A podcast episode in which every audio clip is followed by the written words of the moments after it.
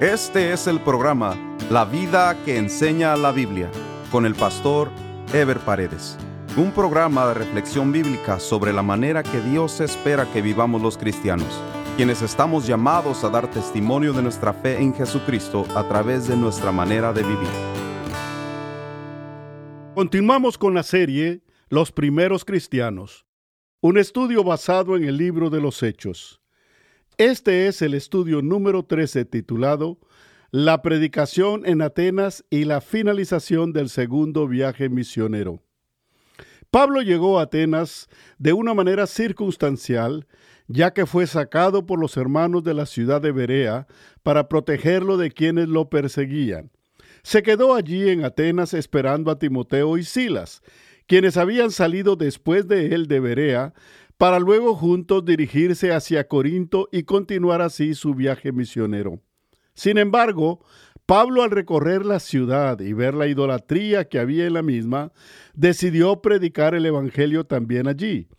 Los griegos, dados a la filosofía, lo invitaron a discutir sus creencias, como ellos lo acostumbraban.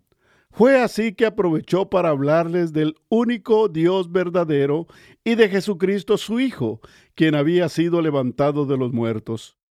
En Hechos 17, 16 al 18 dice, Mientras Pablo los esperaba en Atenas, su espíritu se enardecía viendo la ciudad entregada a la idolatría. Así que discutía en la sinagoga con los judíos y piadosos, y en la plaza cada día con los que concurrían y algunos filósofos de los epicúreos y de los estoicos disputaban con él, y unos decían, ¿qué querrá decir este palabrero? Y otros, parece que es predicador de nuevos dioses, porque les predicaba del Evangelio de Jesús y de la resurrección. En el tiempo que Pablo estuvo en Atenas, esta ciudad era la de mayor importancia cultural en todo el mundo. Si bien Roma era la capital del imperio y el centro del poder en ese tiempo, las ciudades más importantes y más reconocidas por su cultura y sus centros de educación o universidades eran Atenas, Alejandría y Tarso, donde nació Pablo. La ciudad de Atenas, que el día de hoy es la capital de Grecia, fue la cuna de los más grandes filósofos griegos reconocidos en todo el mundo que son Sócrates, Platón y Aristóteles, quienes desarrollaron sus ideas y sus escuelas filosóficas aproximadamente entre 300 y 400 años antes de Jesucristo. Los griegos, además de ser amantes de la filosofía, eran dados a la idolatría religiosa. Precisamente el nombre de Atenas es en honor a Atenea, que era la diosa griega del pensamiento, las artes, la ciencia y la industria a quien le construyeron el famoso templo de Partenón en la Acrópolis, un edificio de 50 metros de ancho por 70 metros de largo, completamente de mármol, el cual era el edificio más grande y más majestuoso de la época, pues fue construido 500 años antes de Cristo. Todavía existen el día de hoy ruinas de ese templo y es muy visitado por turistas. Habían cerca de 70 diferentes dioses en la mitología griega dioses para cada cosa, a los cuales les hacían altares y templos y les ofrecían ritos y sacrificios permanentemente. El más importante o principal de todos sus dioses era Zeus. Los filósofos eran los personajes que dominaban la escena pública en Atenas, pues la misma era la cuna de la filosofía y de los más grandes filósofos y escuelas filosóficas. La filosofía es la búsqueda de la verdad a través del razonamiento humano. Filos, que significa amor, y Sofía, que significa sabiduría. Por lo que filosofía quiere decir amor por la sabiduría. En el tiempo que Pablo estuvo en Atenas, se encontró con dos grupos filosóficos, los epicúreos y los estoicos. Los epicúreos era un grupo que seguía las enseñanzas del filósofo Epicurio, quien había vivido hacía 300 años atrás. Fue él quien había difundido un sistema en el cual se sostenía que lo más importante de la vida era el placer. Por lo que, según esta corriente, la complacencia de la persona en los placeres era lo único que le podía dar tranquilidad. Los estoicos, por otra parte, era un grupo que se mantenía bajo el sistema enseñado por el filósofo llamado Zenón, quien se reunía en un lugar llamado Estoa, de donde se deriva el nombre estoicos. Este filósofo era más o menos de la misma época de Epicurio.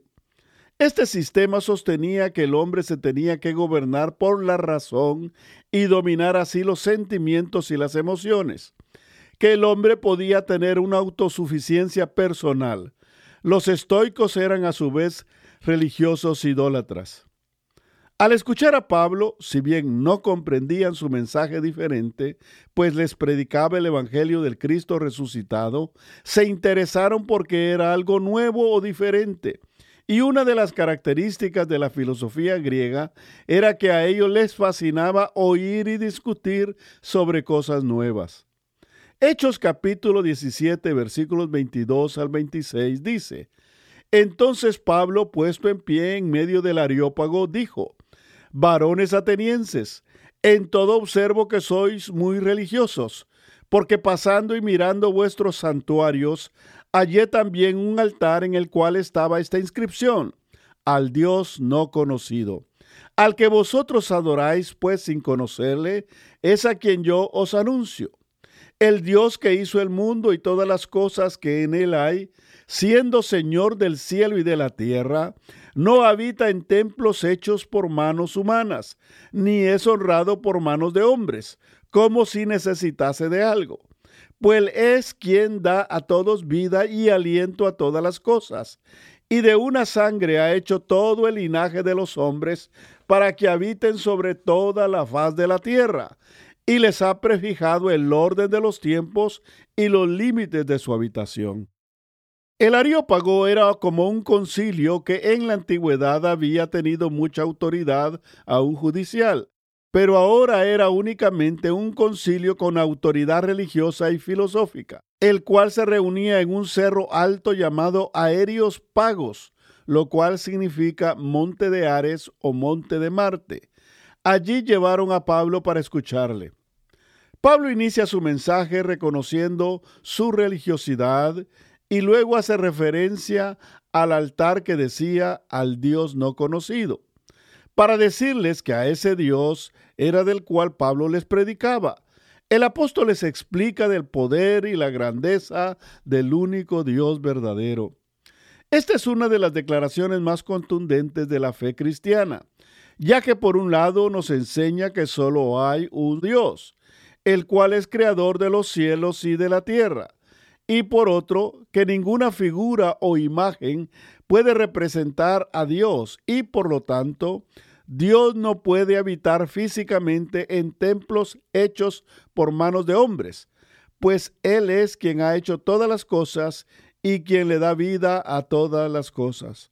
En otras palabras, Pablo les dijo a los filósofos griegos que eran ignorantes de la verdad, pues adoraban muchos dioses falsos pero no conocían al Dios verdadero. A pesar de que muchos se burlaron y otros no terminaron de entender, algunos de ellos creyeron, aún de los principales filósofos, los cuales se convirtieron a Jesucristo. Es indudable que la cosecha de almas no fue como en otros lugares, pero el tiempo que estuvo Pablo en el lugar fue muy poco, Además, nos espera que crean muchos de aquellos que viven en lugares que están atrapados por el enemigo en la idolatría, en los placeres de este mundo y en la necedad de la mente humana. Es posible que estos nuevos creyentes, por el testimonio de Pablo, hayan continuado manifestando la fe y el testimonio de Jesucristo en Atenas. Sin embargo, no se manifiesta después que haya habido allí una iglesia, o cuando menos una iglesia fuerte, como sucedería en otros lugares como Tesalónica y más adelante en Corinto. Sin embargo, el cortísimo tiempo de Pablo en Atenas fue suficiente para que el mensaje de la verdad fuera conocido y para que el testimonio de la fe en Dios sobrepasara lo relativo y contradictorio de las filosofías humanas y lo vano de la idolatría a dioses falsos. Pablo llegaría después de todo a Corinto, la capital de la provincia de Acaya, y permanecería allí por mucho más tiempo que en los otros lugares que había visitado. Allí establecería una iglesia fuerte, no sin antes sufrir persecución y dificultades a manos de los judíos incrédulos. Luego visitaría brevemente Éfeso, ciudad a la que Pablo regresaría en su tercer viaje misionero para quedarse allí por mucho más tiempo.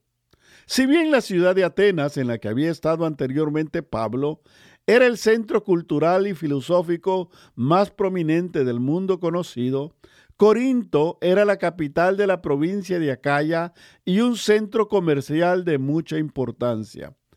Pero también esta ciudad era reconocida por su inmoralidad y por las prácticas paganas que eran comunes a sus ciudadanos, aspecto que afectó también a la iglesia que ahí se estableció, como se ve en Primera y Segunda Corintios. Allí en Corinto había un templo a la diosa Afrodita, que era la diosa griega del amor, en donde se practicaba la prostitución. Hechos capítulo 18 versículos del 1 al 3 dice, Después de estas cosas, Pablo salió de Atenas y fue a Corinto, y halló allí a un judío llamado Aquila, natural del Ponto, recién venido de Italia con Priscila su mujer, por cuanto Claudio había mandado que todos los judíos saliesen de Roma. Fue a ellos y como era del mismo oficio, se quedó con ellos y trabajaban juntos, pues el oficio de ellos era hacer tiendas. Allí en Corinto, Pablo se encontró con una pareja de esposos, Aquila y Priscila, quienes eran originarios de Ponto, que era otra provincia romana, aunque ellos vivían en Roma, pero habían sido expulsados por el emperador Claudio aproximadamente en el año 49 después de Cristo, junto con otros judíos. Aquila y Priscila también eran fabricantes de tiendas, al igual que el apóstol Pablo, y parece que ya eran cristianos, por lo que permanecieron juntos en Corinto, trabajando en su oficio de fabricantes de tiendas de campaña y cooperando al mismo tiempo con Pablo en la predicación del Evangelio. Al igual que en los lugares anteriores, Pablo se dedica a presentar el mensaje en las sinagogas judías los días sábados. Muchos judíos y griegos fueron persuadidos al Evangelio de Jesucristo. Pero los judíos que no creían no solo se oponían, sino que blasfemaban. Hechos 18 del 4 al 6 dice, y discutía en la sinagoga todos los días de reposo y persuadía a los judíos y a griegos. Y cuando Silas y Timoteo vinieron de Macedonia, Pablo estaba entregado por entero a la predicación de la palabra, testificando a los judíos que Jesús era el Cristo. Pero oponiéndose y blasfemando estos, les dijo sacudiéndose los vestidos, vuestra sangre sea sobre vuestra propia cabeza. Yo, limpio desde ahora, me iré a los gentiles. Curiosamente, uno de los dirigentes judíos llamado Crispo, señalado como el principal de la sinagoga, sí creyó en el mensaje y se convirtió a Jesucristo, juntamente con toda su familia, así como muchos otros residentes que fueron luego bautizados. Pablo recibió una visión de Dios para darle fortaleza y seguridad, ya que vendría una fuerte persecución en su contra, como dice en Hechos capítulo 18, versículos del 9 al 11. Entonces el Señor dijo a Pablo en visión de noche, no temas, sino habla, y no calles, porque yo estoy contigo, y ninguno pondrá sobre ti la mano para hacerte mal, porque yo tengo mucho pueblo en esta ciudad y se detuvo allí un año y seis meses enseñándole la palabra de Dios. Los judíos que se oponían a la predicación del apóstol habían organizado y decidieron llevarlo a juicio ante el procónsul llamado Galión, que era el gobernador de la provincia de Acaya. Parece que este procónsul escuchó hablar tanto a los judíos como a Pablo, y después de escucharlos determinó que era un asunto ajeno a su autoridad y a la ley romana, ya que no miraba ningún crimen o delito que tratar y decidió descartar el asunto, dejando que ellos vieran cómo arreglaban el problema. Los griegos que estuvieron en el tribunal la tomaron en contra del principal de la sinagoga que era Sóstenes y le golpearon, mientras el gobernador se hizo el desentendido.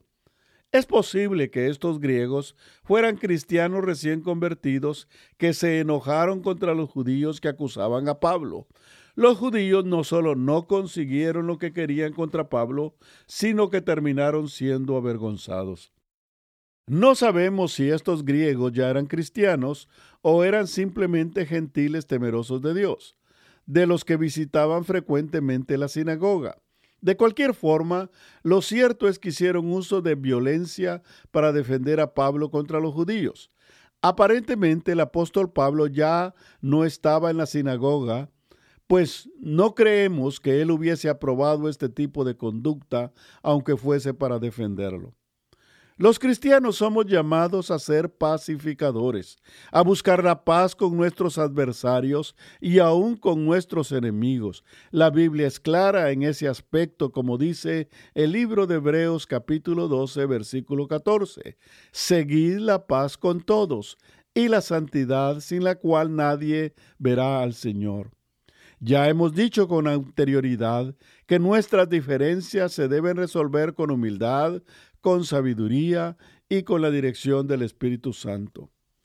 Una de las debilidades de algunos cristianos es continuar con las mismas costumbres que se traen del mundo para resolver sus conflictos, cuando que la Biblia dice claramente en 2 Corintios 5:17, de modo que si alguno está en Cristo, nueva criatura es. Las cosas viejas pasaron, he aquí todas son hechas nuevas. Debe haber una disposición en cada nuevo cristiano para renovar su entendimiento por medio de la palabra, como dice Romanos 12.2. No os conforméis a este siglo, sino transformaos por medio de la renovación de vuestro entendimiento, para que comprobéis cuál sea la buena voluntad de Dios, agradable y perfecta. Pablo permaneció por un año y seis meses en Corinto, siendo el tiempo más largo de todo su segundo viaje misionero.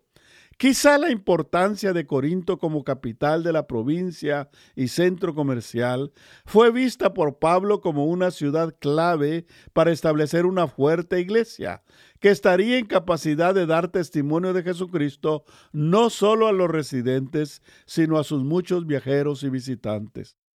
Pablo se dirigiría ahora a la provincia de Siria, a donde no había ido a predicar anteriormente por indicación del Espíritu Santo, pero ahora acompañado por Priscila y Aquila, quienes se convertirían en sus fieles colaboradores y que más adelante regresarían a Roma a servir en la iglesia de esa ciudad, como se evidencia en la lectura de Romanos 16 del 3 al 4 que dice, Saludad a Priscila y Aquila, mis colaboradores en Cristo Jesús, que expusieron su vida por mí, a los cuales no solo doy gracias, sino también todas las iglesias de los gentiles.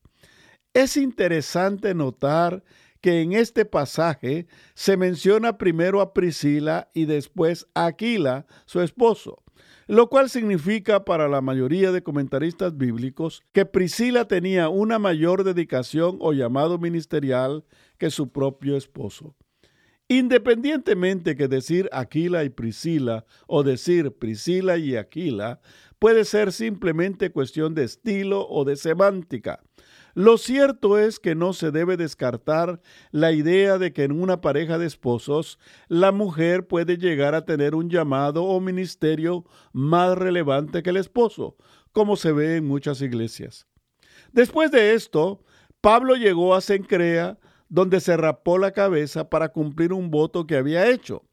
Era común para los judíos hacer votos delante de Dios, y el raparse la cabeza era señal de ese voto. Probablemente lo hizo cuando Dios le dio la visión a través de la cual le ofreció liberarlo de todo peligro. Luego llegó a la ciudad de Éfeso, en donde permaneció por poco tiempo predicando el Evangelio y discutiendo con los judíos en la sinagoga, quienes le rogaron que permaneciera por más tiempo con ellos. Pero Pablo no accedió, pues sabía que Dios tenía otros planes para su vida. Más tarde regresaría a Éfeso para quedarse por más tiempo. Pablo llegó a Cesarea y probablemente a Jerusalén para una de las fiestas, y luego llegaría a Antioquía de donde había salido. En la estadía de Pablo en Corinto, se menciona que junto con Aquila y Priscila se dedicó el apóstol a la fabricación y comercio de tiendas. Más adelante ya no se menciona el oficio de Pablo, quizá porque ya no lo desempeñó más o porque el propósito principal de la narración es hablar de la predicación del mensaje y el resultado de la misma, omitiendo detalles acerca de la vida y el oficio de Pablo. Lo importante también es ver que para Pablo la prioridad en su vida fue su comunión con Dios y el cumplimiento de su misión de alcanzar a los perdidos, para lo cual empleó todo su esfuerzo, todo su tiempo y todo su dinero para la causa a la que Cristo lo había llamado. En el próximo programa estaremos estudiando sobre el tercer viaje misionero de Pablo, Apolos y los fabricantes de ídolos de la diosa Diana en Éfeso. Nos vemos en el próximo programa. Dios les bendiga. Este fue el programa La vida que enseña la Biblia con el pastor Ever Paredes. Este programa fue patrocinado por la iglesia La Puerta Abierta, ubicada en Irvine, en el condado de Orange, California. La iglesia La Puerta Abierta transmite uno de sus servicios por YouTube si desea ver la transmisión con los mensajes del pastor Ever Paredes, vaya a nuestro sitio de internet, lapuertaabierta.com, y haga clic en transmisión en vivo. O directamente a YouTube y escriba LPA en vivo, los domingos a las 10.30 de la mañana.